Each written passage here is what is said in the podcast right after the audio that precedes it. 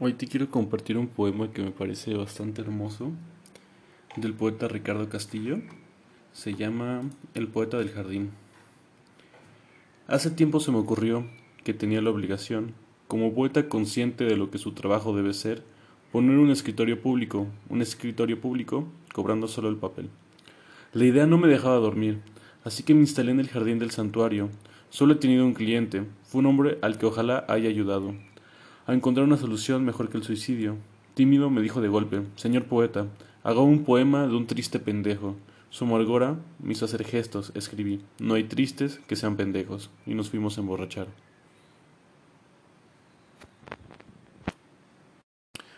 Hay, hay mucha poesía, hay muchos poemas que no, no conectan, los leo y digo, no, realmente son solamente palabras. Pero hay algunos que los escucho y y apelan una parte impresionante de mi corazón y me hace muy feliz. Este es uno de ellos. No hay tristes que sean pendejos.